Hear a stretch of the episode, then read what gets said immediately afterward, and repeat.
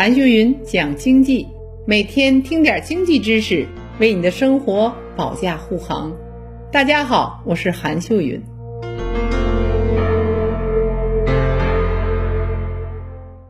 今天啊，提到中国经济，似乎南北方城市的结论是确定的，就是南强北弱，而且越来越大。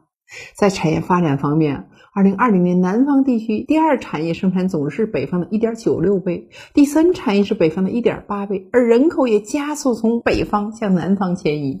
二零二零年七普数据显示，北方人口在过去十年仅增长了百分之二，而南方人口增长了百分之八点五。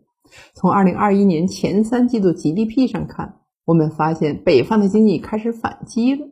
在 GDP 名义增速排名前十的省份中，北方经济就占了半壁江山，这里包括山西、内蒙古、新疆、山东、北京，这可是多年来少见的情形。为什么山西、内蒙古、新疆突然就变强了呢？主要的原因是大宗商品，特别是煤炭价格的暴涨带来的结果。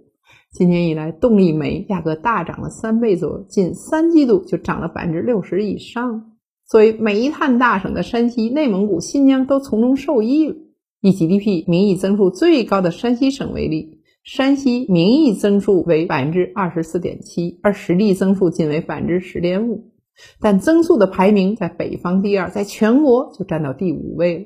大众商品价格暴涨，自然会带动 PPI 价格指数的大涨。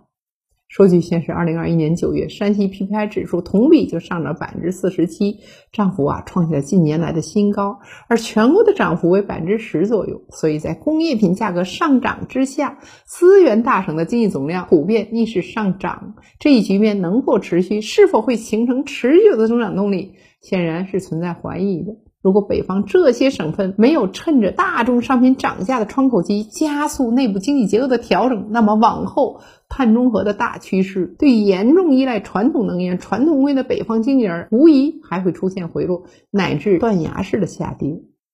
除了这些偶发性因素让三大资源大省经济总量逆势上涨外，北方第一省山东就很好的发挥了领头羊的作用。在中国经济排名前五的省份中，山东和浙江的竞争一直都备受关注。山东前三季度同比增长百分之九点九，就跑赢了全国。山东领先浙江的优势就扩大了七千五百八十六亿元。要知道，在去年第三季度，浙江已经迅速将差距从两万亿就逼近到六千三百六十亿元。山东能不能保住老三的位置都难说。但谁又能想到，四年的时间，山东一方面果断关停散乱污企业达十一万家，另一方面呢，借助京津冀协同发展的红利，借助优势的区位以及强大的工业发展水平，承接了不少来自北京的产能，从而让经济重新注入了新的活力。第三大经济省份的地位越发牢固，为北方经济长了脸。北方地区还有一个看点，那就是北京。今年前三季度，北京经济增长了百分之十点七，这一增速位列北方省区市的第一位，放在全国仅次于湖北和海南，排名第三位。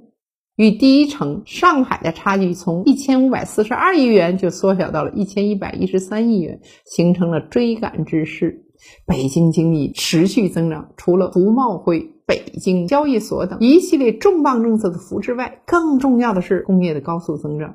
数据显示，前三季度北京规模以上的工业增加值同比增长了百分之三十八点七，远超上海的百分之十五点二。这背后最大的贡献当属医药行业。前三季度，北京医药制造业同比增长百分之三百三十，两年平均增长百分之百，在全国主要城市就遥遥领先了。北京医药制造业的突飞猛进，主要得益于疫苗。截止二零二一年三季度，全国疫苗累计接种高达了二十二亿次，而作为供应的国药科兴等企业均位于北京。可见，随着疫苗产能的持续释放以及加强针的推进，医药制造业还能继续保持高增长。此外，非首都功能的疏解为北京高质量发展创造了空间。你像科技、信息、文化等领域的高精尖产业，新建市场主体占比从二零一三年的百分之四十点七就上升到了二零二零年的百分之六十，这也是北京今年能够取得高增长的根本原因了。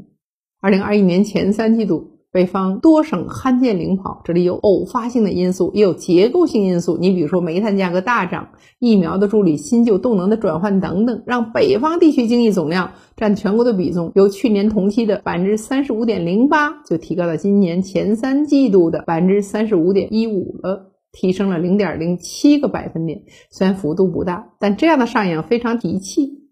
相信未来在国家相关政策的支持下，北方地区的经济一定可以开创全新的未来。好了，这一期就到这里，让我们下一期接着讲。